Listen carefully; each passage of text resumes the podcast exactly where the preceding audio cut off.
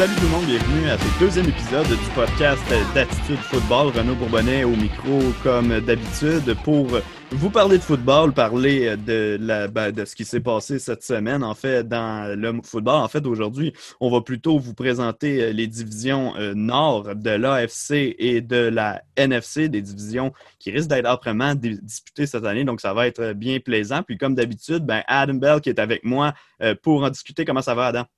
Ça va super bien. Bien content d'être retour euh, sur le podcast Attitude Football. Ben, je suis content que tu sois là aussi parce qu'aujourd'hui, on a deux divisions, je viens de le dire, qui sont assez intéressantes. Euh, d'abord, euh, le nord de l'AFC avec les Ravens, les Steelers, les Bengals, les Browns de Cleveland. des équipes qui sont dans des situations assez euh, différentes pour, euh, en fait, pour la plupart. Il y a des bonnes équipes dans cette division-là. Il y a des équipes qui vont peut-être décevoir dans cette division-là également. Peut-être par rapport aux attentes en général, peut-être aussi aux attentes qui ont été bâties euh, l'an dernier. Puis justement, ben, ça va être nos premiers clients, les Ravens de Baltimore la saison dernière. Meilleure équipe dans l'AFC avec Lamar Jackson en tête de file qui a été nommé MVP de la saison 2020 2019 de la NFL. Cependant, ça ne s'est pas passé comme on voulait. Rendu en éliminatoire, oui, la semaine de congé, mais par la suite, ça s'est gâté face aux Titans euh, du Tennessee. Mais avant de parler de cette attaque explosive là, des Ravens, on va parler de leur unité défensive qui a connu un choc au cours du dernier week-end. Earl Thomas, maraudeur vedette dans la NFL, ancien des Seahawks de Seattle, après une seule saison avec les Ravens, ben là, il y a eu une querelle à l'entraînement, s'est battu avec un coéquipier. Finalement, ça a créé du trouble dans toute l'organisation et on a dit au revoir, c'est terminé pour Earl Thomas, ne sera pas là en 2020 avec les Ravens et il est agent libre. Adam, qu'est-ce que tu as pensé de toute cette saga-là et comment pour toi est-ce que ça vient avoir un impact sur toute la défense, toute l'unité défensive des Ravens? Ah, pour toute l'unité défensive, l'an passé, les Ravens étaient excellents il était presque aussi bon que leur attaque. Mais la perte d'Earl Thomas vient faire un gros trou euh, à la position de maraudeur. C'est quoi? C'est maintenant, ça va être Deshaun Elliott qui le remplace, euh, accompagné de Chuck Clark. Mais Chuck Clark, qui est un gars qui joue beaucoup plus dans la boîte, il, quoi, il a blitzé 106 fois l'année dernière. Le, le maraudeur dans les zones profondes, c'est ce gars-là qui va manquer pour les Ravens. Puis je suis pas sûr que Deshaun Elliott va être capable de remplacer euh, Earl Thomas. Eh ben non, moi non plus, euh, je suis pas euh, convaincu de ça. Puis en fait, le calcul est assez simple à faire. C'est un joueur qu'on ne considérait pas comme étant un partant qui va venir prendre la place euh, d'un joueur qui non seulement est un partant dans l'équipe, mais qui est un joueur vedette à sa position dans la ligue au grand complet. Ceci étant dit, les Ravens restent quand même une unité défensive assez intéressante au niveau de la NFL au grand complet, particulièrement de l'AFC. Oui, heureusement pour eux, pour la tertiaire, les demi de coin, ils ont Marlon Humphrey, Marcus Peters et Jimmy Smith. Peut-être le meilleur trio à la position de demi de coin à travers la NFL. Euh, leur D-line, oui, on a perdu un Michael Pierce, mais en rajoutant un polyvalent, euh, un Carlos Campbell qui est très polyvalent et un Derek Wolf, la, ligne défensive va pouvoir mettre de la pression sur le corps arrière adverse, ce qui va euh, pallier peut-être aux lacunes dans à la position de maraudeur. Ah, Linebacker. Ah, continue. Non, non, vas-y, vas-y. Pour tout à penser. Ouais, ben là, après ça, j'allais à la position de secondaire. Mhm. Le secondaire. L'année dernière, c'était un peu une anomalie pour les Ravens.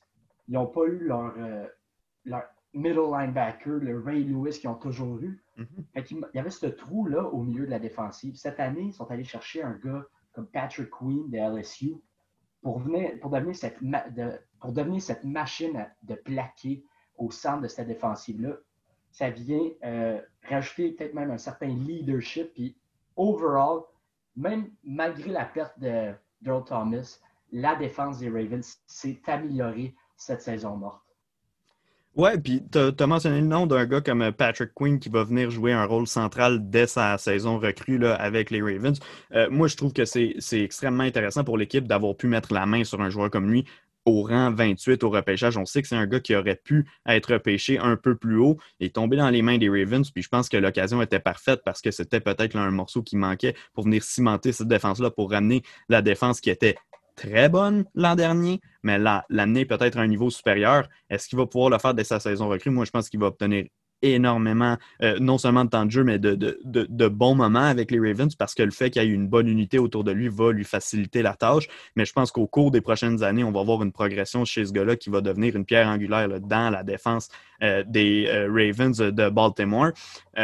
on fait un peu le tour de la défense. On va se tourner peut-être au point excitant de cette équipe-là, ce qui n'était pas le cas dans les dernières décennies. Mais l'attaque des Ravens, menée par Lamar Jackson, qui selon toute vraisemblance, devrait encore une fois nous offrir une saison magnifique à moins euh, d'une blessure. D'ailleurs, euh, cette semaine, au cours du week-end, il y a eu euh, quelques. pour parler comme quoi il y avait des, problèmes. Tissues issues. Tissue issues, comme on dit. Donc, euh, on espère qu'il va être à 100% là, pour euh, le début euh, de la saison. Mais cette attaque-là des Ravens devrait encore une fois là, cette année être extrêmement explosive. On a ajouté des armes, particulièrement dans le champ arrière, pour venir aider Melvin Ingram et Lamar Jackson à apporter le ballon. Ça va venir de partout, là, de l'attaque des Ravens. Oui. on rajoute un J.K. Dobbins, peut-être un candidat à recrue offensive de l'année en 2020, qui vient porter un one-two punch avec Mark Ingram à la position de porteur. Lamar Jackson, quant à lui, l'année passée, c'était juste extraordinaire. C'est du jamais vu. C'est quoi, 9% de ses lancers ont, été pour des touchés. Euh, c'est complètement euh, incroyable ce qu'il a accompli l'année passée. Cette année, il faut peut-être réduire nos attentes, mais pas, pas extrêmement, mais d'une petite coche parce que Lamar Jackson, c'est presque qu'impossible qu'il reproduise ses accomplissements de sa saison d'MVP. Mais, mais, mais, Lamar Jackson reste un corps arrière élite dans la NFL, la crème de la crème, compétitionne peut-être avec un Pat Mahomes puis un Russell Wilson, les trois meilleurs corps arrière de la NFL. Mm-hmm. Donc, je m'attends à ce qu'il puisse mener cette offensive-là, encore une fois, parmi l'élite euh, de la NFL. Ben, je pense que c'est un peu injuste. Ce serait injuste de, demander aux Ravens de nous donner une saison de 14 victoires, 2 défaites hmm. euh, en 2020, particulièrement ben, par le simple fait en fait que la division euh, va être meilleure cette année. Il n'y a aucun doute là-dessus. On va parler des autres équipes par, la suite. Mais oui, euh, cette division-là s'est améliorée. Puis je veux dire, de répliquer les exploits qu'on a eus l'an dernier, ça va être extrêmement difficile pour Baltimore. On affronte tous les champions de division. Cette année, je veux dire, ça va être, ça va être ça va être toute une ride, si on veut. Ouais, tu me passes l'expression en anglais. Ça va être toute une ride pour euh, les Ravens euh, de Baltimore. J'ai hâte de voir ce qu'on va pouvoir produire. On sait qu'à la position de receveur, oui, il y a Marquise Brown de qui on attend euh, une explosion. Je pense pour tout le monde au travers de la Ligue, on attend une explosion de la part de ce gars-là cette année.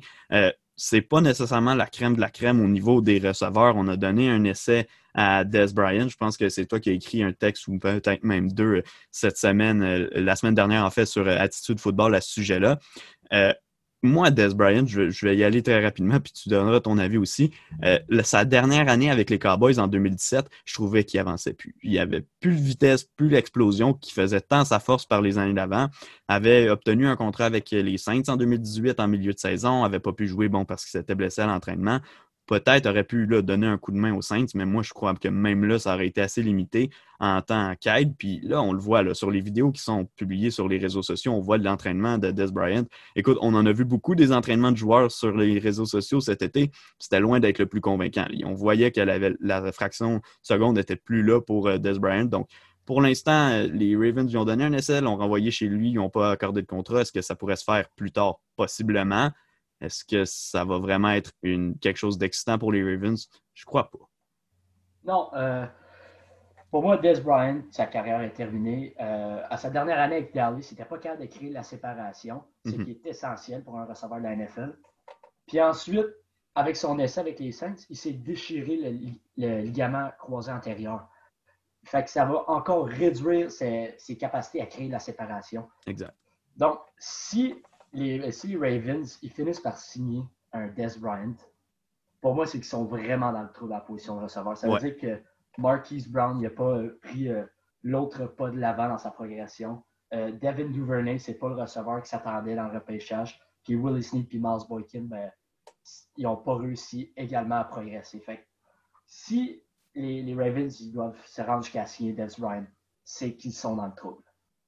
Ouais, ben c'est ce que je crois aussi. Puis euh, au final, je crois quand même que les Ravens vont être une équipe euh, dominante au sein de la NFL, vont être une puissance. Toutes les équipes qui vont leur faire face chaque semaine vont devoir se, préparer en conséquence parce que ça va être tout un casse-tête. Tantôt, tu parlais d'un one-two punch avec euh, Melvin Ingram et, et J.K. Dobbins dans le champ arrière, mais on peut même dire un one-two-three parce que euh, Lamar Jackson peut décoller à n'importe quel moment, c'est probablement lui le plus explosif des trois. Donc, euh, écoute, ça va être une, attaque à surveiller euh, à tous les points de vue. sur les deux unités, ça va être une équipe qui va être excitante. Encore une fois, une équipe qu'on peut, à moins de blessures majeures, à moins d'un revirement de situation majeure, qu'on peut assumer qui va se qualifier pour les séries éliminatoires cette année. C'est sur papier la meilleure équipe de la division jusqu'à preuve du contraire. Donc, c'est ce qui va faire le tour euh, avec euh, les, euh, les, Ravens de Baltimore. On va passer maintenant aux Steelers de Pittsburgh. L'an dernier, ça a été une saison, une drôle de saison pour eux. Bon, Big Ben n'était pas là, ne pouvait pas aider cette attaque-là et ça a été extrêmement laborieux avec Doc Rodgers et Mason Rudolph qui se sont partagés le poste de corps. On était incapable de lancer le ballon au-delà de 20 verges. Euh, ça a été très laborieux. Ça a été une défense qui a été cependant exceptionnelle. Puis c'est pour ça qu'on a réussi à flirter avec une place en séries éliminatoires. Finalement, on ne s'est pas qualifié. On a donné notre choix de première ronde pour Minka Fitzpatrick. Finalement, ça s'est avéré un bon coup parce que euh, Fitzpatrick est devenu un des très bons maraudeurs dans la NFL et puis qu'au final, ben, ce choix-là est tombé quoi 18e pour les euh, Dolphins. Donc, euh, je crois qu'on a fait une bonne affaire à ce niveau-là. En début de saison, on se posait vraiment des questions quand ça allait pas à Dallas, pas à Dallas, à Pittsburgh. Mais au final, ça a été payant pour l'équipe. Cette année, les espoirs sont permis avec le retour de Big Ben. Moi, j'ai l'impression que beaucoup de gens euh, surestiment le retour d'un Big Ben qui, à sa dernière saison complète en 2018, a été bon sans plus. On voyait qu'il avait un ralentissement. Le grosse blessure l'an dernier. Oui, Big Ben est un warrior, mais si tu regardes les gars de son âge, particulièrement les gars qui ont été repêchés la même année que lui, ben Eli Manning ne joue plus. Philip Rivers, on le sait qu'il y a une régression euh, qui a été flagrante. Là. Euh, on va voir ce qu'il va pouvoir faire avec les causes. Moi, j'ai hâte de voir ça. Je pense que c'est une équipe qui est très boom or, boss, mais ce sera un sujet pour un autre podcast. Mais Big Ben qui est de retour, toi, qu'est-ce que tu en fais comme analyse? Moi, je crois qu'il ne peut pas faire pire que les deux gars qui étaient là l'an dernier, mais je crois qu'il faut quand même limiter nos attentes par rapport à l'attaque au complet des Steelers. Non, mais tu viens, you hit it right on the spot, comme on dit en anglais. Il ne peut pas faire pire que Mason Rudolph ou Doc Hodges. Euh, puis une équipe comme les Steelers qui était à une victoire de se qualifier pour les, séries, euh, moi, je te, je te, le dis maintenant, les Pittsburgh, les Steelers de Pittsburgh vont se qualifier pour les séries éliminatoires, à moins d'une blessure désastreuse à Ben, ben Roethlisberger, simplement par le fait que Big Ben est clairement meilleur que Mason Rudolph et Doc Hodges. C'est tout ce qui leur manquait l'an dernier. Là. Oui, c'est ça. Mais en ayant dit ça, il ne faut pas s'attendre à ce que Big Ben euh, soit euh, le Big Ben de, de ses beaux jours. Non. Ben Roethlisberger va faire la job, mais contrairement à Doc Hodges et à Mason Rudolph, il va être plus agressif ce qui va peut-être donner deux, trois gros jeux que les Steelers n'avaient pas l'an dernier. Euh, puis il est encore entouré par un bon euh, cast de joueurs avec euh, James Conner, Juju Smith-Schuster, James Washington, puis on rajoute un Chase Claypool. Que j'ai très hâte. Ben oui, Chase Claypool, c'est quoi, 6 pieds 4, un Canadien, un de mes favoris. puis à la position de l'y rapprocher, c'est plus Vance McDonald que oui, en 2018, il y a une bonne saison avec Big Ben. Mais là, ça va être un Eric Ebron qui, par la passe, est, une vraie menace pour les défenses adverses. Hmm. Ouais, ben c'est ça, c'est d'ajouter un, allié rapproché qui va pouvoir faire le travail. Je pense pas qu'Eric Ebron euh, va être aussi mauvais que les premières années de sa carrière. Je crois pas non plus qu'il va connaître les sommets qu'il a déjà connus, mais je pense que c'est quand même une option vraiment intéressante pour cette équipe-là des Steelers qui a besoin d'en faire juste assez en attaque qui va être capable de le faire, euh, selon moi.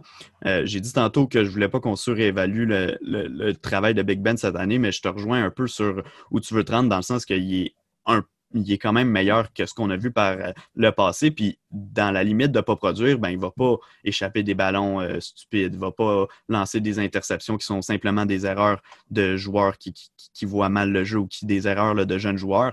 Euh, c'est quand même un vétéran accompli, donc peut faire le travail. Tu te souviens de ce que Peyton Manning a fait à sa dernière saison avec les Broncos? Je crois pas. Je crois que Big Ben a un peu plus de jus dans le réservoir que Peyton en avait à ce moment-là, euh, mais ça reste quand même la situation où l'attaque doit faire le travail, faire confiance à l'unité défensive qui dominante chez les Steelers, qui va encore l'être cette année. Euh, d'ailleurs, on va passer à cette unité défensive-là, menée par TJ Watt, menée par euh, Joe Hayden, menée par euh, Minka Fitzpatrick, menée par qui tu voudras, mais toute une unité défensive à Pittsburgh. Ben oui, TJ Watt, maintenant le meilleur Watt de la NFL. Mm-hmm. c'est un futur joueur défensif par excellence. Mais il y a déjà lui qui est dominant, qui l'an passé, je pense qu'il a eu la, meilleure note euh, décernée par euh, Pro Football Focus pour le pass rushing. On met lui sur euh, le edge. À l'opposé, tu as un Bud Dupree qui est également une menace. Puis au centre de cette ligne défensive-là, tu as un Cameron Hayward, un Cameron Hayward, puis un Stefan Tuitt qui, eux, viennent bloquer le jeu au sol, qui sont également capables de mettre de la pression sur le corps arrière. Pour moi, cette unité défensive-là est tout simplement phénoménal. On a Devin Bush juste derrière la ligne, euh, derrière la ligne défensive qui est capable de faire des plaqués ici à droite, qui est l'un des secondaires les plus dynamiques. Puis euh, il va faire un autre step vers l'avant euh, dans sa deuxième année. Là, on, passe à la tertiaire. Tu as Joe Hayden puis Steven Nelson. Joe Hayden, c'est peut-être pas le, All-Pro qu'on a connu à, Cleveland, mais ça reste un excellent demi-coin, accompagné de Steven Nelson, qui est, également solide. Puis là, tu as Minka Fitzpatrick. Il ne faut pas s'attendre à ce qu'il soit aussi dominant que la période de trois matchs qu'il y a eu l'année dernière, avec quatre interceptions. Mais il faut s'attendre à un Minka Fitzpatrick qui va être solide comme il l'a été à Miami, puis comme dans les dernières semaines à Pittsburgh. Fait que, overall, euh, overall généralement, cette défensive-là est définitivement dans le top 3 des meilleurs.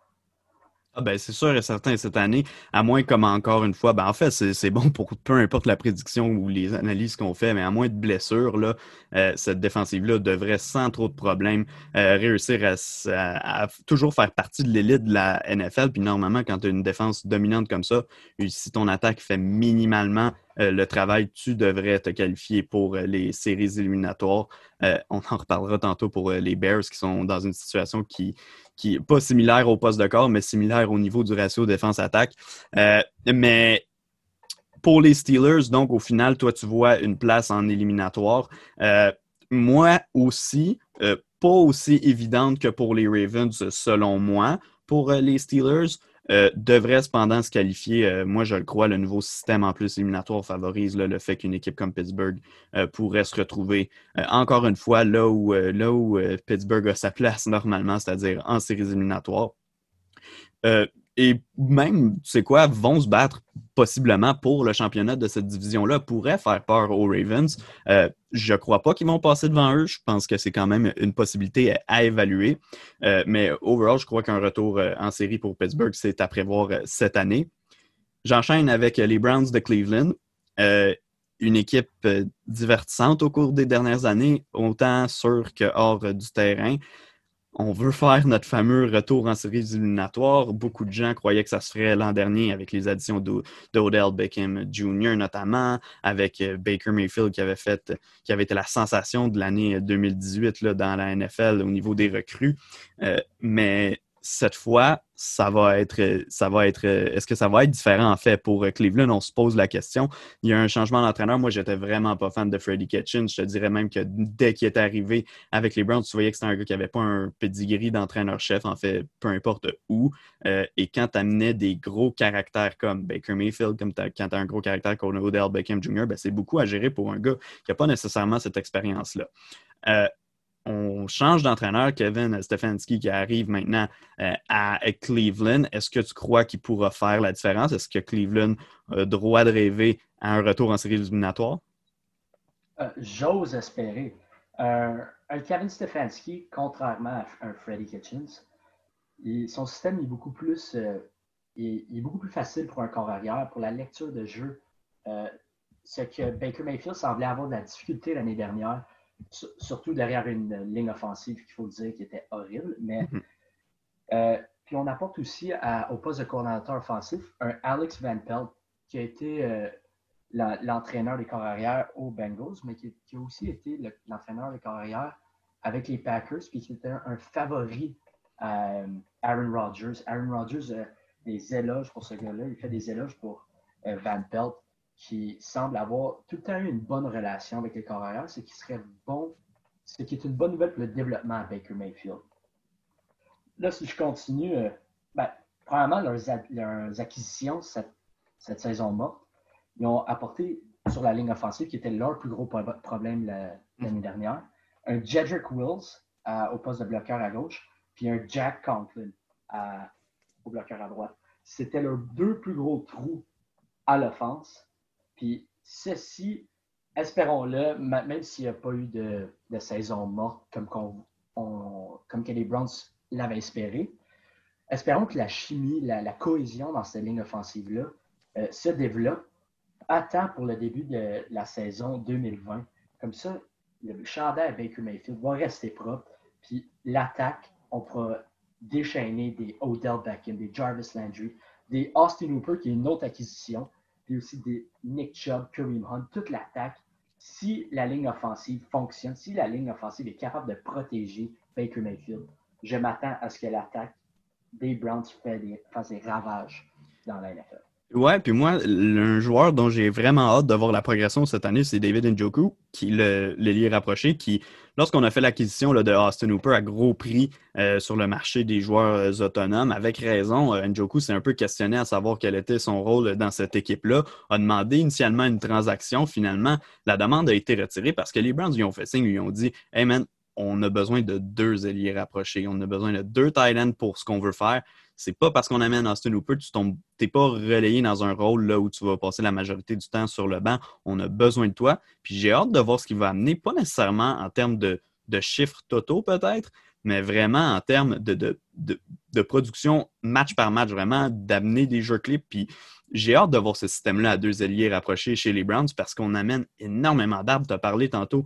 euh, des, autres, euh, des autres receveurs. Bon, outre Hooper et Njoku, tu as Landry, tu as euh, OBJ, mais dans le champ arrière, avec Kerry Mount et Nick Chubb, ça peut partir vraiment de partout, encore une fois, pour cette attaque-là, qui pourrait être extrêmement explosive, pourrait, en fait, si c'est parmi les, meilleures attaques de la NFL si tout fonctionne bien.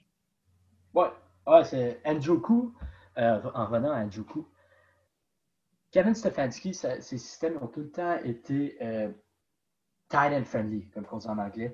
Les alliés rapprochés ont tout le temps un rôle. Fait qu'on pourrait s'attendre à un système similaire à celui euh, à Philadelphie où qu'on utilise Dallas Goddard et Zach Kurtz. les deux ont un rôle et les deux sont autant menaçants pour la défensive adverse. Les deux, dépendant du match, peut-être que ça va être Njoku qui va être l'option numéro un au poste d'ailier rapproché, tandis que la, semaine suivante, ça va être Austin Hooper, on ne sait jamais.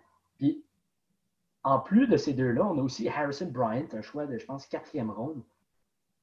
Lui était peut-être le, euh, la menace à la position euh, d'aller rapprocher, la, plus grande menace par la passe, par les voies aériennes du repêchage, selon quelques experts. Mais fait on a un groupe maintenant assez complet à la position d'aller rapprocher. Euh, maintenant, si je fais un. Si je transitionne vers la défense, mhm. on a Miles Garrett qui est un peu comme TJ Watt, un futur euh, joueur par excellence à la défense. À l'opposé, on a Oliver, Olivier Vernon. Puis au milieu, on a un Sheldon Richardson. On a une excellente euh, ligne défensive. je voulais savoir un peu, à ton avis, la défense, est-ce qu'il faut, faut s'attendre à ce qu'il fasse un autre step vers l'avant, un peu du même qu'elle en passé ou qu'elle régresse? Ben, moi, le, joueur clé, je crois, dans cette défense-là, puis c'est pas un secret pour personne, Miles Garrett. On sait qu'est-ce qui est arrivé l'an dernier là, avec euh, Mason Rudolph là, des, euh, des, euh, Steelers lors d'un primetime game là, où il a asséné un gros coup de casque sur la tête, donc avec, avec le casque dans les mains. mais au-delà de la stupidité qui a traversé l'esprit ce soir-là, quand même, c'est un joueur qui l'an passé a eu son, ce qu'on appelle le breakout year, son année d'explosion, qui est finalement devenu le joueur qu'on espérait lorsqu'on l'a repêché au premier rang au total devant plusieurs corps arrière de grands talents, dont Patrick Mahomes, dont Deshaun Watson. donc, j'ai hâte de voir qu'est-ce qu'il va pouvoir amener cette année à la ligne défensive. Puis comme tu dis, on a tellement une possibilité de mettre de la pression sur les corps qu'automatiquement, des deux côtés, avec Vernon et Garrett, puis même par le centre, on va pouvoir euh, faire bouger les corps arrière. J'ai hâte de voir euh, à quel point euh, cette ligne défensive-là va pouvoir avoir un impact sur la défensive au grand complet des Browns, parce qu'il faut s'entendre, la, la grande force de cette unité défensive-là, elle est sur la ligne défensive. Oui. Ben, si on, euh, si on parle de la, tertiaire ou de la position secondaire, ben, la position secondaire, on a perdu quoi? On a perdu un, un, un Schubert puis un, un, Kirksey. Ça, ça a fait un énorme trou à la, position secondaire qu'on a remplacé par un BJ Goodson qui est bon sur la course, mais qui, par la passe, a ses lacunes. Donc, j'ai hâte de voir comment euh, la tertiaire pourra couvrir ces lacunes-là, la position secondaire. Mais encore une fois, à la position de maraudeur, on a perdu, on va peut-être perdre un Grant Delpit qui aujourd'hui s'est blessé au, genou, en fait au tendon d'Achille. Ouais, ça regarde pas bien. Euh, c'est ça, il va peut-être rater l'entièreté de la saison. Euh, c'est quoi leur plan? Est-ce qu'on roule avec Carl Joseph et Andrew Sendejo, qui sont deux options solides, c'est des bons joueurs? Ou est-ce qu'on va chercher peut-être un Earl Thomas? Est-ce qu'il va est-ce qu'on va essayer de mettre la main sur Earl Thomas qui vient de quitter Baltimore? C'est une option. Ils ont, assez d'argent sur le cap salarial pour faire, pour, euh, faire cette signature, pour signer Earl Thomas. Sinon, à la position de demi-coin, on a Denzel Ward et Greedy Williams. Deux joueurs qui sont excellents homme à homme, mais que l'an passé, dans, le système Wilkes, euh, on ne faisait jamais de couverture homme à homme. On faisait pratiquement juste la couverture zone c'est qu'ils ne sont pas leur force. Donc, on n'utilisait pas, on maximisait pas leur potentiel. Maintenant, avec un nouveau coordinateur défensif en, Joe Woods, qui était auparavant le, coach des demi-défensifs à San Francisco, est-ce que lui va essayer de changer le système pour justement implanter plus de couverture en main pour jouer aux forces à Denzel Ward et Greedy Williams? C'est une question que je me pose. Puis j'ose l'espérer parce que c'est c'est vraiment une force à quoi euh, que les, Browns n'utilisaient pas l'an passé. Ouais, puis c'est dans ces moments-là qu'on s'ennuie peut-être de Jabril Peppers qu'on a échangé là, euh, aux Giants dans la, transaction euh, Odell Beckham Jr. qui, bon, oui, il fallait payer le prix, là, on s'entend pour, pour mettre la main sur les services d'OBJ, mais aujourd'hui, ça crée un, un trou à cette défensive-là. Puis comme tu as dit, ben, Delpit qui aujourd'hui a quitté l'entraînement sur une petite voiturette, qui a subi des évaluations. J'ai regardé juste avant qu'on commence à enregistrer euh, si on avait euh, de nouveaux détails. Il n'y en a pas pour l'instant, mais c'est le genre de blessure, comme tu as dit, qui peut le garder hors du terrain pour toute la saison. Puis c'est un joueur euh, recru à qui on voulait confier un rôle de partant, un choix de deuxième ronde cette année. ça peut même avoir un impact sur le reste de sa carrière, lui. Donc, j'ai hâte de voir comment on va réagir en défense par rapport à ça.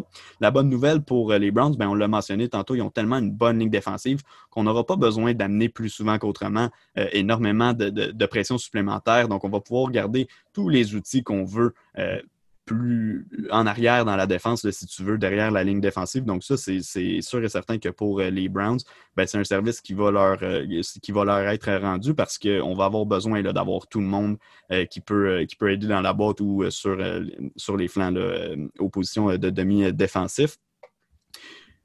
Pour les Browns, je te repose la question, je t'en ai parlé tantôt, mais est-ce que cette équipe-là peut se faufiler jusqu'en séries éliminatoires? ben oui, en fait, oui, ils ont le potentiel. Pour moi, j'ai vois un peu dans, dans le, dans le range entre peut-être 6 victoires jusqu'à 10 victoires. Mhm. À 10 victoires, c'est certainement assez pour se qualifier, surtout avec l'équipe additionnelle qui fait les, les, éliminatoires cette année. Mais est-ce que, est que je suis confiant qu'ils vont les, se qualifier? Non. Mais est-ce que le potentiel est là? Certainement.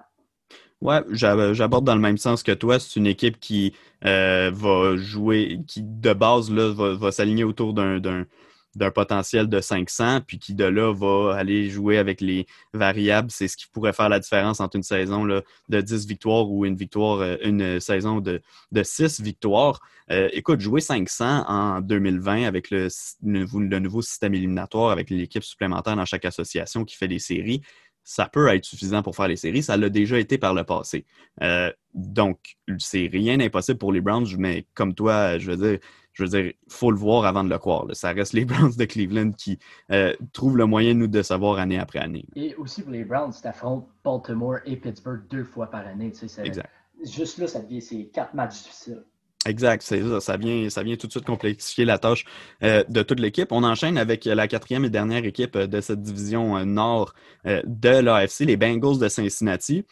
je ne sais pas pour toi, Adam, si on avait eu une, une année normale, pas de COVID, j'aurais été optimiste pas nécessairement pour dire que les Bengals allaient faire les séries, mais pour dire qu'on allait voir vraiment une équipe excitante sur le terrain. J'ai hâte de voir de quoi ça va avoir l'air. Euh, Joe Burrow qui va être partant dès le jour 1 comme corps arrière.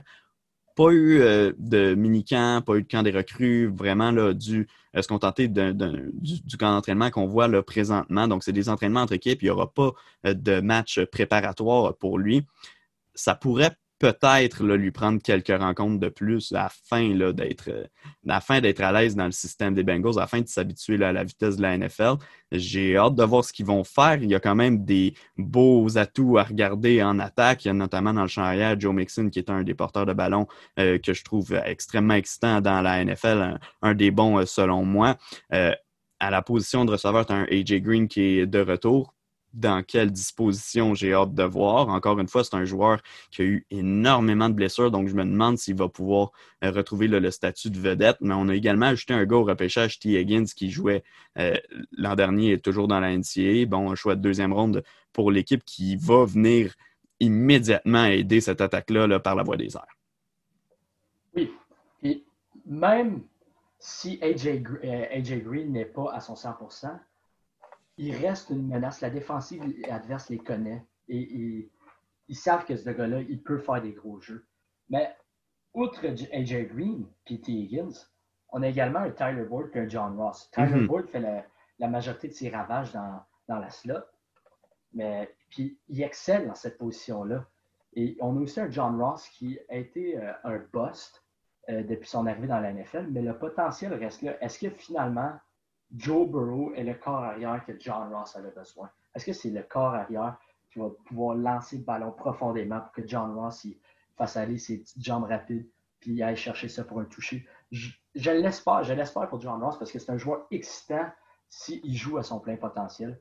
Pour Joe Burrow, pour réduire nos attentes, il ne faut pas s'attendre à ce qu'il sorte une saison de MVP dès sa première année. Mais il va être meilleur que que Andy Dalton. C'est le corps arrière du futur. C'est un futur MVP potentiellement. Joe Burrow is the real deal. On, le voit déjà, comment tout le monde est excité, comment on dirait qu'il a changé la culture à Cincinnati juste par sa présence au poste derrière le centre. Oh, il, dégage de la confiance, il dégage pas de la vacances, mais de la confiance. On dirait qu'il est capable de mener cette équipe-là jusqu'en éliminatoire, ce qui ne va pas arriver cette année mais que peut-être éventuellement dans deux, trois années, dans deux, trois ans, on va voir les Bengals comme étant l'équipe de l'AFC Nord, de nord de l'AFC. Ouais, puis euh, je veux retourner sur euh, John Ross que tu as parlé tantôt. Lui, c'est sûr et certain qu'il va devoir éviter euh, l'infirmerie s'il veut pouvoir performer cette année. Mais dans son cas, je crois que, comme tu as dit, même s'il y a eu des saisons plus difficiles en début de carrière, je crois que c'est un gars qui euh, peut quand même tirer l'épingle de son jeu cette année parce qu'il joue certainement avec le meilleur groupe de receveurs qu'il a joué depuis le début de sa carrière dans la NFL, puis assurément dès le jour 1 avec le meilleur carrière avec qui il a joué dans la NFL, même si euh, Joe Burrow n'a pas encore reçu un seul snap, n'a euh, pas encore lancé un seul ballon. Ça reste quand même une meilleure option. Le potentiel est beaucoup plus haut qu'avec Andy Dalton ou avec quiconque on pourrait mettre derrière le centre à, Cincinnati depuis quelques années. Donc, je suis très excité par rapport à, ce gars-là cette année. Maintenant, est-ce que l'attaque euh, des Bengals peut se hisser assez haut pour, pour peut-être euh, effacer certaines lacunes qu'on a en défense. Euh, je sais qu'il y a des, encore des, bonnes, des bons joueurs dans cette défensive-là, mais il manque, il manque un élément clé. Il manque plusieurs éléments clés, en fait. Ouais, ben, en fait, la, la, raison principale pourquoi cette attaque ne pourra pas couvrir aucune lacune de la défense, c'est leur ligne offensive. Euh, on n'a pas encore vu Jonah Williams qui s'est blessé avant la dernière saison. Mm-hmm. Donc, pour lui, ça va être comme son année recrue. Ouais, qui, était un joueur qu'on avait extrêmement hâte de voir là, chez les Bengals, qu'on avait très haut en estime, puis qui, devait là, être un élément clé depuis l'an dernier sur la ligne offensive. Puis finalement, ben, c'est juste cette année là, que ça va commencer. Oui, oui. Puis le reste de la, ligne offensive, on sait déjà qu'est-ce qu'ils vont faire. Ils, vont faire. Comme l'an dernier. Ils vont rien faire de bon. C'est ça qu'on va faire. C'est ça qu'on va voir. Ils vont rien faire de bon. Ce qui limite le potentiel pour l'année recrue à Joe Burrow. Il, va devoir dégainer rapidement. Euh, il va devoir faire ses lectures de jeu plus rapidement qu'il veut le faire, qu'il espère le faire. Tout simplement parce que tu as une mauvaise ligne offensive dans une division qui a des bonnes lignes défensives dans toutes les, les trois autres équipes ont des bonnes lignes défensives. Ouais, exact. C'est de loin la moins bonne défensive de, cette division-là. Et je te dirais même que c'est, sans dire qu'au final, après les 16 matchs, l'équipe va nécessairement se, classer quatrième en attaque dans la division parce qu'on pourrait avoir une surprise ou surtout une déception de la part d'une autre équipe. Mais ça reste euh, l'attaque qui est le moins, je, comment dire, le moins excitante euh, pour cette division-là, qui a le moins euh, grand potentiel peut-être euh, de cette division-là cette année. Puis je les mets même derrière les, Steelers, de qui j'ai pas dit avoir nécessairement l'attaque en grande estime tantôt. cette équipe-là ne fera pas les séries éliminatoires cette année. Je pense qu'on peut s'entendre là-dessus. Est-ce qu'ils vont nécessairement finir quatrième dans la division? Moi, c'est là que je les place, mais ce n'est pas nécessairement le cas. toi, qu'est-ce que tu vois pour la saison des Bengals au total? Dans quel euh, dans quel range là, tu les mets au niveau des victoires? Pour moi, dans ma tête, en tout cas, c'est évident qu'ils vont terminer dernier dans, la division. Les trois autres équipes, c'est trois équipes de calibre euh, d'éliminatoire. Euh, pour les Bengals, peut-être qu'ils surprend peut-être les Browns une fois, peut-être même les Steelers une fois. Mais je ne vois pas je les vois pas gagner plus que 5-6 matchs.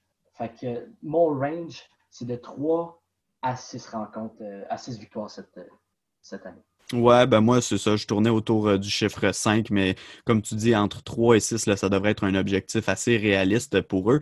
Puis encore une fois, on l'a dit pour beaucoup d'équipes dans l'Est de l'AFC, là, ça se reproduit un peu pour les Bengals, c'est valable pour eux aussi. c'est une équipe pour qui la progression, c'est pas sur la fiche au final qu'on va vouloir l'avoir, c'est vraiment sur le terrain par les joueurs clés, par des joueurs comme Joe Burrow, évidemment, mais un gars comme John Ross qu'on a parlé tantôt, on va vouloir voir est-ce que là, c'est le temps après, si ça fonctionne pas cette année, est-ce que c'est le temps de tirer la plug sur John Ross? Ben, il va avoir une décision à, prendre chez les Bengals à ce niveau-là. On va y aller avec nos prédictions pour euh, le classement sans nécessairement donner les, chiffres exacts pour les victoires. Je pense pas qu'on va s'obstiner bien longtemps. Moi, je vais y aller avec l'ordre qu'on a, dans laquelle on a décrit les équipes. En fait, Ravens au premier rang, Steelers deuxième, les Browns qui vont finir troisième et les Bengals qui vont finir bon dernier dans la division. Euh, je crois que tu vas avoir le même classement que moi, mais si tu veux euh, ajouter quelque chose, là, vas-y. Ah non, je suis d'accord avec toi. J'ai exactement le même classement. La seule chose qui pourrait se produire, selon moi, c'est peut-être si Big Ben, sa blessure était beaucoup plus sérieuse qu'on le pense, puis il n'est pas capable de lancer le ballon profondément, peut-être les, les, Browns se hissent au-dessus euh, des Steelers. Mais si, Big Ben est correct et juste moyen, ben ça va être exactement ce là Ravens, Steelers, euh, Browns Bengals. Bon, ben parfait, on s'entend là-dessus. On n'aura pas à, se battre ce soir. Euh, écoute, je vais cliquer, là, je dois faire une petite pause dans l'enregistrement parce que Zoom ne nous permet pas d'enregistrer éternellement, mais on se retrouve là, dans quelques instants là, pour, euh, pour la partie de, en fait, l'évaluation de la division nord de la NFC.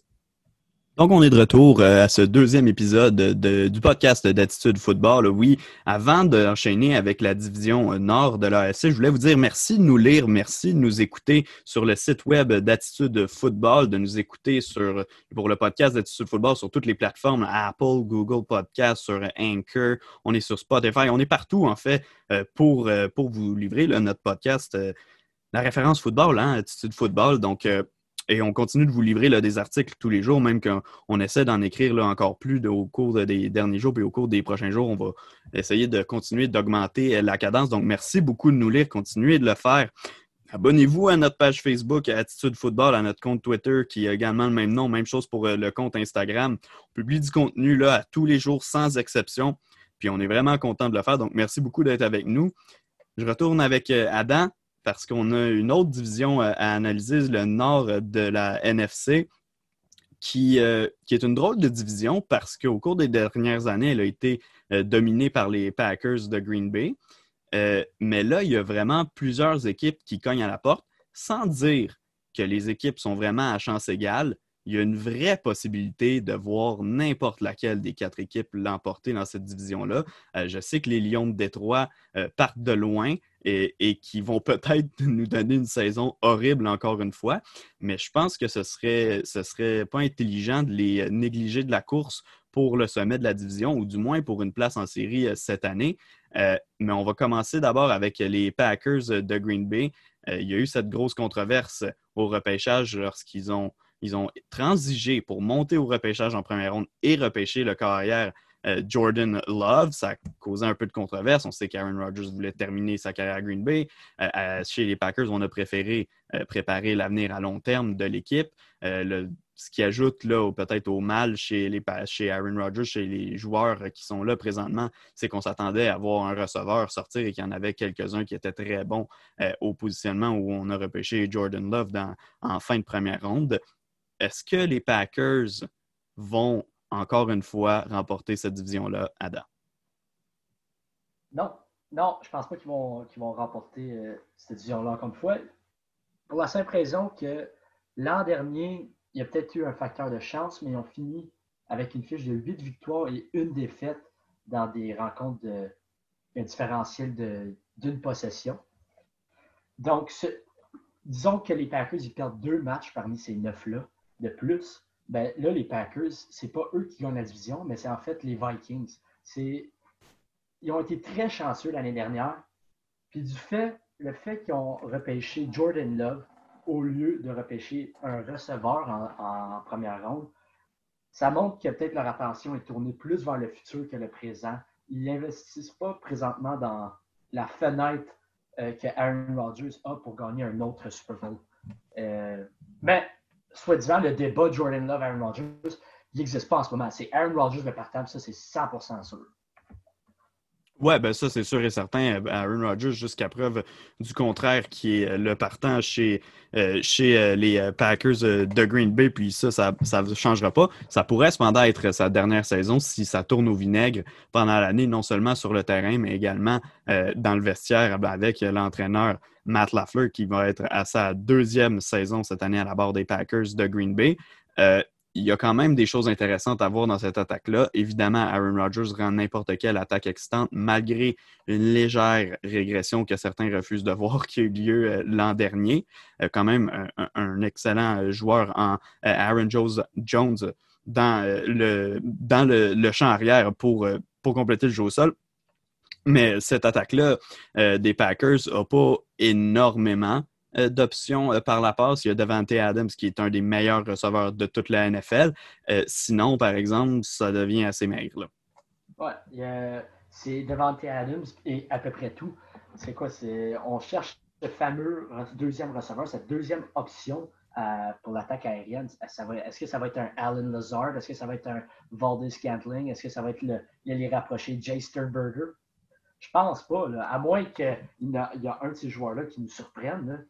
Les Packers, ils sont dépendants de la, relation euh, Rodgers-Adams à l'attaque, sinon un peu du jeu au sol avec Aaron Jones et aussi avec AJ Dillon, qui est, est un, monster truck dans cette, dans cette euh, champ arrière. Mais moi, je vois pas une attaque redoutable cette année.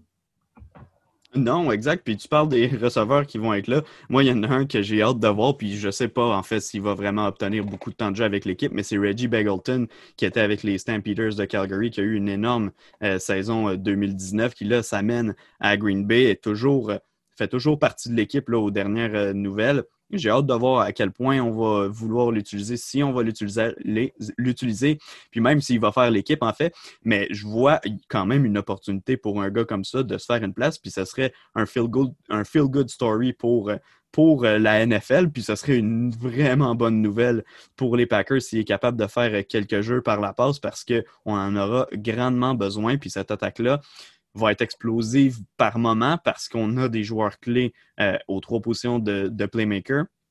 Mais euh, au niveau de l'attaque en général, une fois en série, euh, je vois que ça pourrait se complexifier pour eux parce que là, on n'affronte que des bonnes équipes. Il faut produire semaine après semaine. On n'a pas le droit d'échapper à un match stupide comme on, pourrait en échapper.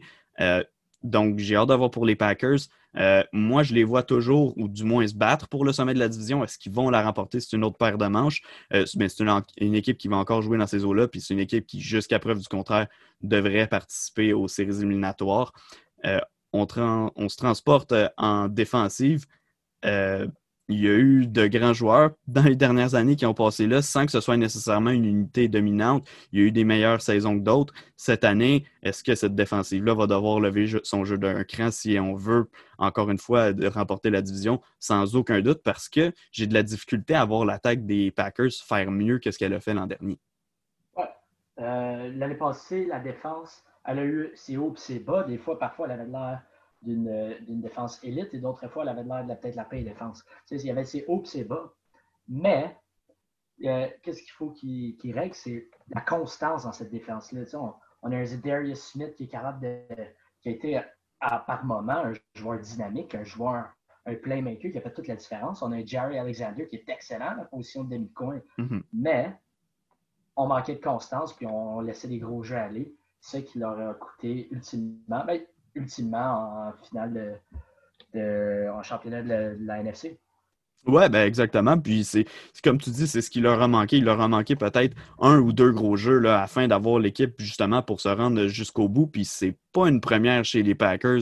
En fait, dans la dernière décennie, on a tellement eu des belles occasions avec cette équipe-là qui a justement manqué tout le temps un ou deux joueurs afin d'amener euh, son jeu à un autre niveau, de pouvoir retourner au Super Bowl et avoir une chance de mettre la main sur un deuxième trophée Vince Lombardi dans l'ère Aaron Rodgers ça fait le tour pour les Packers. On va enchaîner avec euh, une autre équipe que tu as mentionnée un peu plus tôt, que les euh, Vikings du Minnesota, qui encore une fois cette année, ont des belles pièces. On procédait à des mouvements en attaque.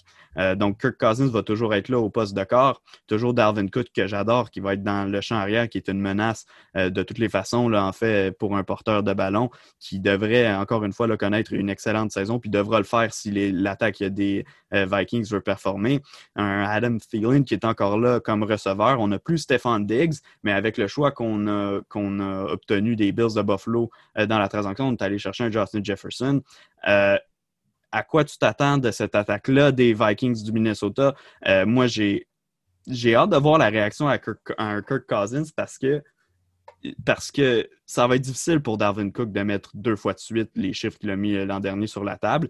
Puis on l'a vu l'année d'avant, en, 2018, quand Darwin Cook était blessé, quand il n'y avait pas une énorme production dans le champ arrière, le jeu de Kirk Cousins réduit considérablement en efficacité. Euh, je suis complètement d'accord avec toi. Euh, on a des bons morceaux un peu partout dans l'attaque et la défense des Vikings, mais on n'a peut-être pas le joueur élite. Si Dalvin Cook est, il y a des problèmes contractuels, il y a, un historique de blessure. Mm-hmm. Si Dalvin Cook n'est pas disponible à un certain moment de l'année, ou s'il n'est pas capable de reproduire les performances de l'an passé, est-ce que les Vikings sont assez bons pour gagner la division sans cette production-là de Cook? Peut-être. Mais est-ce qu'ils sont assez bons pour gagner un Super Bowl qui est le, but ultime? Non.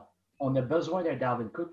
On a aussi besoin d'un Justin Jefferson qui step up déjà à sa première année pour pallier au départ de euh, Stephon Diggs vers Buffalo.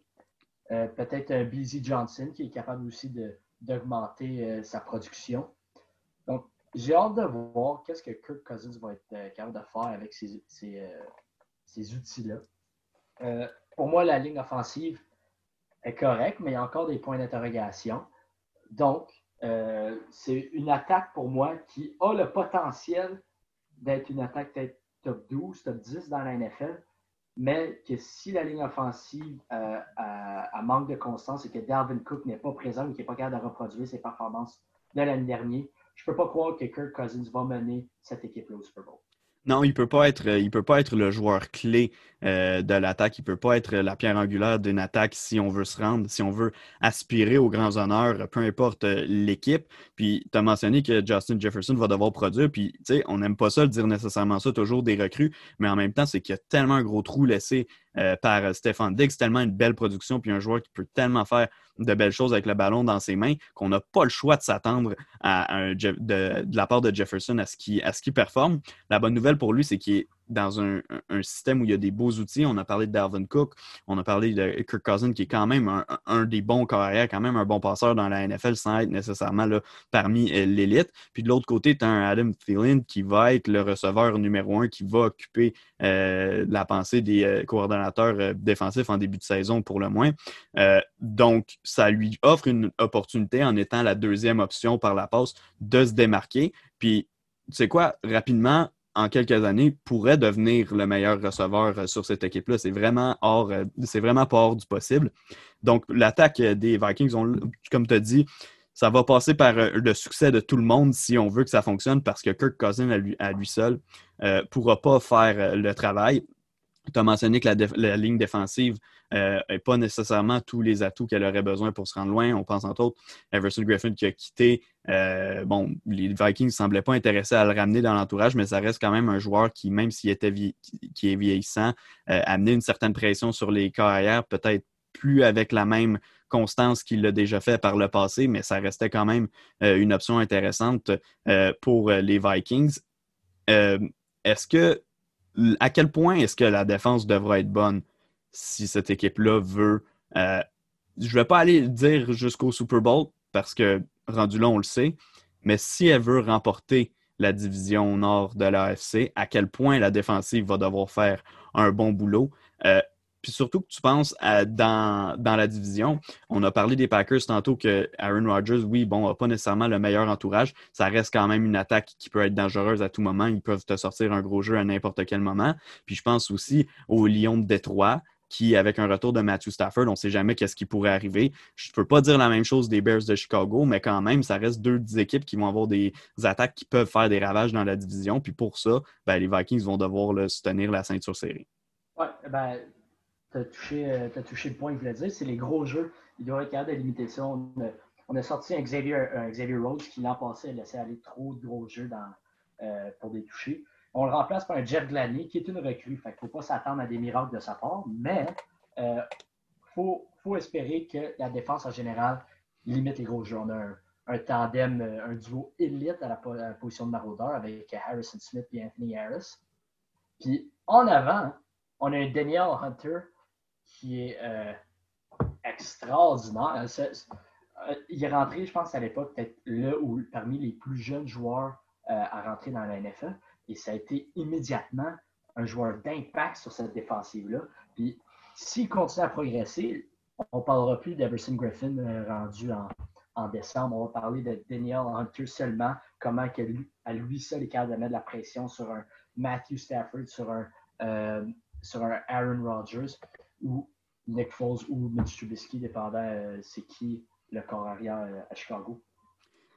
On va enchaîner avec les Lions de Détroit. Je veux garder les Bears euh, pour la fin. On l'a mentionné tantôt, c'est une attaque qui devrait être revigorée cette année par le simple fait que Matthew Stafford va être en poste, contrairement à l'an dernier. ça a été une saison vraiment difficile pour les Lions en 2019. On a perdu un gros morceau en défense en Darius Slay qu'on a échangé euh, aux Eagles de Philadelphie parce que lui avait une querelle avec le groupe d'entraîneurs. Euh, on l'a remplacé avec le troisième choix au total du dernier repêchage, euh, Jeffrey Okuda, que j'aime beaucoup, que j'aimais beaucoup à Ohio State. Le problème que je vois ici, c'est que avec un troisième choix, notamment, tu dois ajouter quelque chose à ton équipe. Là, on a fait un peu un, mouvement horizontal du sens qu'on n'a pas obtenu grand-chose pour Slay. Puis on vient de trouver son remplaçant euh, en Okuda, mais on n'a pas amélioré rien d'autre à d'autres positions avec ce choix-là. Donc, c'est ce qui est un peu dommage pour eux. Maintenant, j'ai vraiment, vraiment hâte de revoir Matthew Stafford en pleine forme parce que j'ai l'impression que cette équipe-là pourrait surprendre des gens. Puis, tu as écrit un article il y a un mois, peut-être deux, là, sur attitudefootball.com, qui parlait d'équipes qui pourraient passer du dernier au premier rang dans leur division. Puis les Lions étaient là, puis je suis d'accord avec toi, cette équipe-là pourrait rebondir et causer une surprise. Si elle ne remporte pas la division, pourrait quand même se battre pour une, place en séries éliminatoires. Oui, ouais, j'avais écrit un article des, qui surprendre. Puis j'ai aussi parlé de, mon preview, de mes attentes pour les Lions cette année. ça passait par Matthew Stafford. Son retour dans, dans l'attaque à Bevel, euh, c'est une attaque agressive qui aime ça lancer des balles profondes. Puis Matthew Stafford, c'est peut-être le corps arrière parfait pour euh, jouer dans une attaque agressive. Il adore lancer les, balles profondes. Il a peut-être le plus gros bras à l'exception de euh, Josh Allen à Buffalo. Pour moi, il est, ça, il est déjà écrit dans ma shortlist pour le Comeback Player of the Year dans la NFL. Mm-hmm. Euh, il, y a, puis il y a aussi des bons outils, et des bons atouts à l'intérieur, à, l'entour de lui. D'Andre euh, Swift, qu'on a repêché euh, en deuxième ronde. on a Kyrian Johnson, qui, qui fait encore une fois un bon one-two punch. On a Kenny Galladay, on a Marvin Jones Jr., puis on a Danny Amendola dans la slot comme receveur. Et on a aussi un TJ Hawkinson à la position d'aller rapprocher. Pour moi, Matthew Stafford a tous les outils qu'il a besoin pour avoir une bonne saison l'année prochaine. Maintenant, la question est encore une fois la ligne offensive. On a apporté beaucoup de, nouveaux sang sur cette ligne offensive-là. Est-ce que sans les, euh, les OTA, sans les minicamps, est-ce qu'ils vont être capables de développer la cohésion nécessaire afin de protéger Matthew Stafford, qui a son, son historique de, blessures euh, à travers sa carrière? Je, l'espère parce que Matthew Stafford est un joueur excitant à avoir joué. Et euh, ah, je, l'espère. Ouais, puis tu parles de la ligne à l'attaque qui est un gros point d'interrogation euh, pour les Lions. Euh, dans la mesure où cette équipe-là euh, va vouloir se battre pour une place en éliminatoire, on ne pourra pas échapper des matchs qu'on doit gagner normalement. Puis ce serait vraiment dommage pour cette équipe-là que des défaites, me disons, perdre les deux matchs contre les Bears de Chicago qui vont amener énormément de pression sur les corps, ben, que tu les perdes uniquement en raison de ta ligne à l'attaque, ça peut complètement te les jambes, puis ça peut être ces deux rencontres-là qui, au final, ben, te coûtent une place en séries éliminatoires. Donc, ça va être impératif. Cette ligne à l'attaque-là doit produire, elle se doit de performer et de protéger Matthew Stafford, non seulement pour lui donner le temps de décocher le ballon, mais étant donné qu'on en a parlé tantôt de l'âge avancé de Stafford, du fait qu'il a été blessé l'an dernier, a eu quelques blessures au courant de sa carrière, ben là, va falloir, euh, va falloir penser euh, à le protéger. Puis si on ne réussit pas à le faire, ça va être impossible pour les Lions de pouvoir euh, penser à passer au prochain niveau. Là, maintenant, si je transitionne à la défense, oui, on a eu la perte de Darius Slave à Philadelphie, mais le changement le plus important que les Lions ont besoin cette année, c'est de ne plus présenter une, défense banale, une défense vanille. L'an passé, c'est l'équipe qui a le le moins, souvent.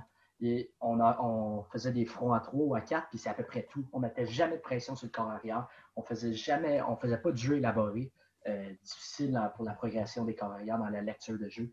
Donc, Matt Patricia, qui a eu une excellente carrière comme coordinateur défensif en Nouvelle-Angleterre, il va devoir le prouver qu'il est encore bon comme euh, coordinateur défensif à euh, Détroit parce que honnêtement, on a des bons joueurs, même si on a perdu euh, Darius Slay. On a Jeff Okuda, on vient chercher un Duron Armin, puis un Desmond Trufant. C'est une bonne tertiaire. On ramène un Jamie Collins qui est un joueur polyvalent.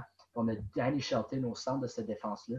Bref, on a beaucoup d'anciens patriotes, mais on a des bons morceaux en défense. Là, je m'attends que le play calling de Matt Patricia soit plus agressif parce qu'honnêtement, il va en avoir besoin. Parce que si les Lions ne font pas les séries ou ils, font même, ils poussent même pas pour se rendre en série, pour moi, Matt Patricia est un des premiers candidats à perdre sa job euh, cette année.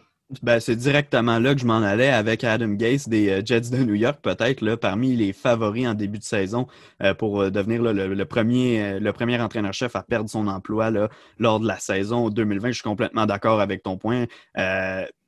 Matt Patricia qui va devoir amener plus de pression et demander à, à, ses secondaires ou peu importe, à amener une pression supplémentaire à blitzer plus qu'il l'a fait l'an dernier parce que, comme tu as dit, euh, sinon, il n'y en aura pas de la pression sur les corps. Puis un Aaron Rodgers, c'est un gars assez futé, même sans un groupe de receveurs euh, élite, ben, est capable de placer le ballon quand tu lui donnes temps et espace. Donc, ça va être impératif pour euh, les Lions d'amener beaucoup plus de pression sur les carrières l'an prochain, sans nécessairement les amener au sol, de juste les presser à se débarrasser du ballon rapidement, laisser un gars comme Jeff Okuda après faire le travail, la, tertiaire, faire le travail par la suite. Donc, je pense que c'est un peu l'équipe long shot de la division, mais en même temps, c'est une équipe pour qui le plafond, là, il est là. Ce n'est pas, pas une équipe comme les Jets qu'on peut pas du tout voir euh, exploser cette année. C'est une équipe pour qui le potentiel est là. Maintenant, est-ce que ça va se faire? Ça va être une autre paire de manches. Ben, on y va avec notre dernière équipe euh, de la soirée, dernière équipe de ce deuxième podcast euh, d'Attitude Football. On complète la division nord de la NFC avec les Bears de Chicago, sur qui j'ai très, très hâte de t'entendre controverse au poste de corps arrière avant même que la saison commence. Mitchell Trubisky, euh, pour qui l'option de choix de première ronde, l'option de cinquième année, a été déclinée par l'équipe, va amorcer donc sa quatrième saison à Chicago. Y a amené un peu de compétition cette année en Nick Foles, euh, pour qui on a transigé. Euh, on est allé chercher du gros salaire, puis on n'en a pas donné en retour parce qu'on a donné un choix de quatrième ronde. première des choses, qui va s'établir comme partant chez les Bears de Chicago en 2020, Adam? Si tu fais, une transaction euh, puis tu viens chercher le gros salaire de Nick Foles, j'ose espérer va, que euh, Nick Foles va être euh, le partant. Parce que pour, disons j'étais un partisan des Bears, hein, on a choisi Nick Foles au lieu de Cam Newton, au-dessus de Teddy Bridgewater, au-dessus d'Annie Dalton. Peu importe, cette année, il y en avait des options pendant la saison morte au poste de corps arrière. On a choisi Nick Foles. Est-ce que Nick Foles est un, une grosse amélioration sur Mitchell Trubisky. Euh, je ne sais pas, c'est peut-être un peu du pareil au même. Mais c'est un vétéran qui a déjà gagné, puis sous pression, a été capable de livrer des bonnes performances, notamment au Super Bowl euh, contre les Patriots avec les Eagles de la Philadelphie. Mais la position de corps arrière à Chicago, c'est un immense point d'interrogation, à mon avis. Euh, c'est une équipe quand même assez bien bâtie, mais je ne sais pas pourquoi, qu'est-ce qu'on fait à cette position-là. C'est juste, c'est absolument ridicule. Euh. Pour moi, Ryan, euh, Ryan Pace, le directeur général, si Mitchell Trubisky livre des performances aussi médiocres que l'an passé, puis que Nick Foles n'est pas capable de faire une, euh, une meilleure job, Ryan Pace va être le premier à écoper au-dessus de Matt Nagy. Oui, ben, euh, je, suis d'accord avec toi. Puis je crois que ce qui n'aide pas aussi euh, ces, deux carrières-là dans ce qu'ils vont faire face là, au cours euh, des, prochaines semaines, des prochains mois, c'est que sans dire que c'est médiocre autour d'eux, on n'a pas nécessairement un entourage élite. J'aime beaucoup Allen Robinson, je sais que tu l'aimes beaucoup également, mais au cours des dernières années, on n'a pas été capable de donner les armes à Mitch Trubisky, qui, de toute façon, ne faisait pas le travail, puis on le voyait très bien que c'était lui le problème, parce que des fois, des ballons faciles euh, qui envoyaient dans les jambes de ses receveurs, des lectures complètement ratées, euh, des ballons lancés par-dessus la tête. Donc, c'est au niveau vraiment euh, de la production, c'était vraiment de la faute à Trubisky, mais on ne peut pas lui dire qu'il a nécessairement les armes pour le faire bien paraître. Même chose pour Nick Foles. Moi, j'ai hâte de voir comment euh, ces deux-là vont, vivre ce système-là où on ne sait pas trop qui est établi, où une mauvaise performance peut te coûter ton poste d'une semaine à l'autre. Euh, je crois que le plafond est un peu plus élevé avec Nick Foles en termes de potentiel, mais dans les faits, est-ce que je vois vraiment Nick Foles traîner cette attaque-là, puis en devenir le chef d'orchestre, puis mener une attaque de Chicago dominante? Hein, pas vraiment ce qui va être la force de cette équipe-là, comme depuis plusieurs années, ça va être l'unité défensive euh, menée par un Khalil Mack qui n'a pas eu une énorme saison l'an dernier en 2019, mais qui, selon toute vraisemblance, là, devrait rebondir cette année. D'ailleurs, j'ai vu un, article qui a passé cette semaine euh, où justement lui disait qu'il avait besoin d'être meilleur à cette saison si les Bears voulaient espérer passer à un prochain niveau. Mais un peu comme dans le cas des Steelers, de qui on a parlé tantôt, sans que ce soit là, du tout la même situation au poste de carrière, mais c'est une attaque qui a besoin d'en faire juste assez en attaque si elle veut se faire une place en séries éliminatoires parce que l'unité défensive, elle est bonne. Oui, l'unité défensive. On a, tu as parlé de Khalil Mack, mais on a aussi un Akeem Hicks, on a Roquan Smith, Robert Quinn, euh, Danny Trevathan. Juste la boîte en tant que telle est extraordinaire. Mais l'attaque, moi, j'aime peut-être un peu plus les, les morceaux alentour du corps arrière. moi, j'aime bien Anthony Miller. J'aime beaucoup mhm. David Montgomery. Puis Terry Cohen. Pour moi, c'est, euh, ils se complémentent bien. Donc, j'aime bien les, les, les, outils que Mitch Trubisky ou Nick Foles ont, mais mes doutes sont carrément, sont tous sur le corps arrière. Je ne sais pas s'ils sont capables de bien les utiliser. Si je retourne à la défense, euh, on a maintenant Jalen Johnson qui va devoir remplacer Hardy Burns comme partant, qui s'est blessé. Euh, Jalen Johnson est recrue de l'Université de Utah. Euh, est-ce qu'il va pouvoir rise to the occasion? Est-ce qu'il va être capable de couvrir peut-être un, un Devante Adams ou ça va être Carl Fuller qui va être obligé d'avoir cette, euh, cette tâche-là. C'est quelque chose à surveiller. Donc, le deuxième, euh, la position de demi-coin est un point d'interrogation. Mais au moins, on a Eddie Jackson peut être Sean Gibson au poste de, de maraudeur qui va aider un peu euh, ces jeunes demi-coins-là à pouvoir bien performer. Et encore une fois, on a la voix qui est tout simplement peut-être la meilleure boîte de la NFL. Si, on, je pense pas qu'ils vont être capables de jouer comme ils l'ont fait en 2018, mais reste qu'ils sont une top 5 unité euh, en défense. Adam, advenant le cas où un des deux carrières, selon moi, ce serait Nick Foles, mais bon, euh, ça, ce serait pour un autre débat. Mais si un des deux carrières réussit à faire un travail, ne serait-ce que correct, d'être capable de marquer des points à l'occasion, puis d'être capable de faire quelques gros jeux dans le match pour réussir à donner un minimum de production à cette attaque-là. Est-ce que les Bears peuvent rêver au titre de, la division nord de l'AFC? Moi, je pense que oui, mais je veux savoir ce que tu en penses. Oui, ben, là, c'est une des divisions les plus difficiles à prédire. Donc, si, les, si on a un corps moyen euh, derrière le centre euh, pour les Bears, oui, ils ont des chances de gagner la division, comme à peu près n'importe quelle autre équipe dans cette division. Mais est-ce qu'ils ont une meilleure chance que Détroit? Oui. Euh, est-ce que euh, est-ce qu'ils ont une meilleure chance que Green Bay ou, euh, Minnesota? Je pense pas. ça tout dépend de la, performance du corps arrière.